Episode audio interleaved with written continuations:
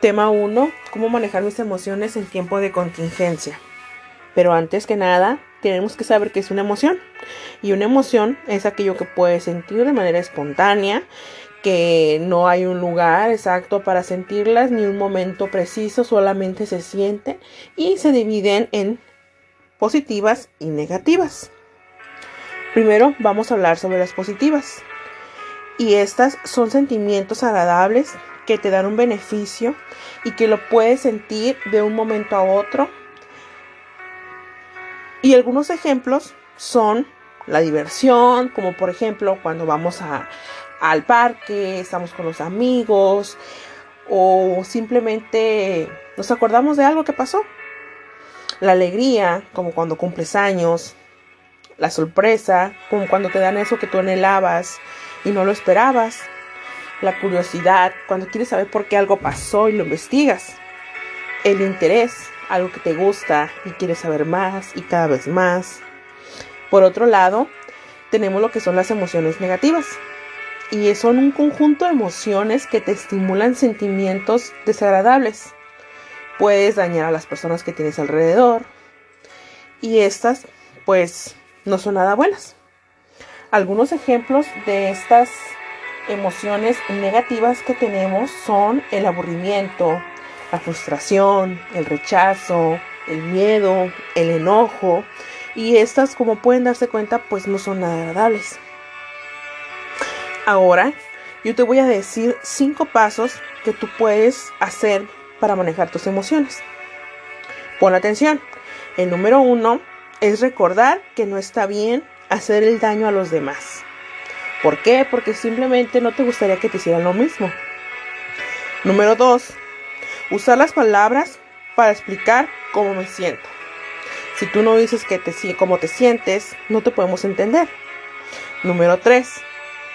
Respira hondo tres veces y cuenta despacio hasta 10. Eso hará que tu cuerpo se relaje y puedas pensar las cosas de mejor manera. Número 4.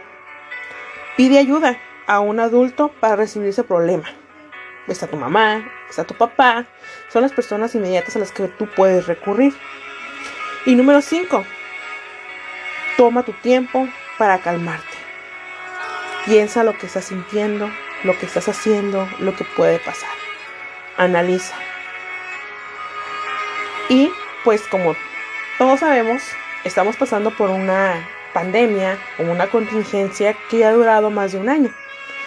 Y también en ese día yo te voy a dar 10 consejos para que puedas manejar y mejorar tus emociones durante esta, esta cuarentena o contingencia con la que estamos pasando. La primera es que hagas de tu hogar un lugar agradable.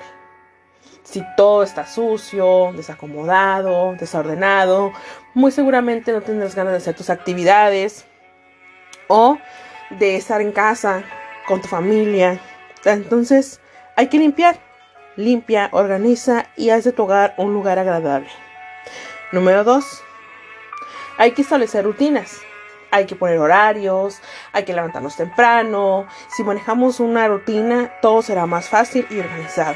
Gozarás de tiempos libres para disfrutar de lo que tú quieras hacer. Número 3.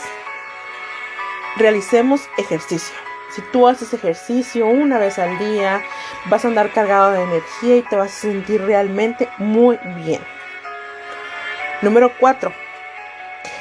Sigamos una dieta saludable. Si tú te alimentas sanamente, vas a estar bien de salud y vas a estar más fuerte para soportar cualquier enfermedad, cualquier resfriado. Y en estos tiempos de contingencia, pues es una muy buena opción alimentarte bien. Número 5 repartámonos entre todas las tareas del hogar. Todos somos un equipo, todos estamos dentro de la casa, todos ensuciamos, todos limpiamos. Número 6. Acordemos juntos las normas de convivencia. Para llevarnos bien, tener una buena relación, hay que respetarnos y es importante respetar esas reglas con las que vamos a convivir bien. Número 7. Juguemos en familia. Aprovecha ese tiempo que tienes en casa para disfrutarlo con tu familia. Aprende a conocerlos y a llevarte bien. Es una muy buena idea. Número 8.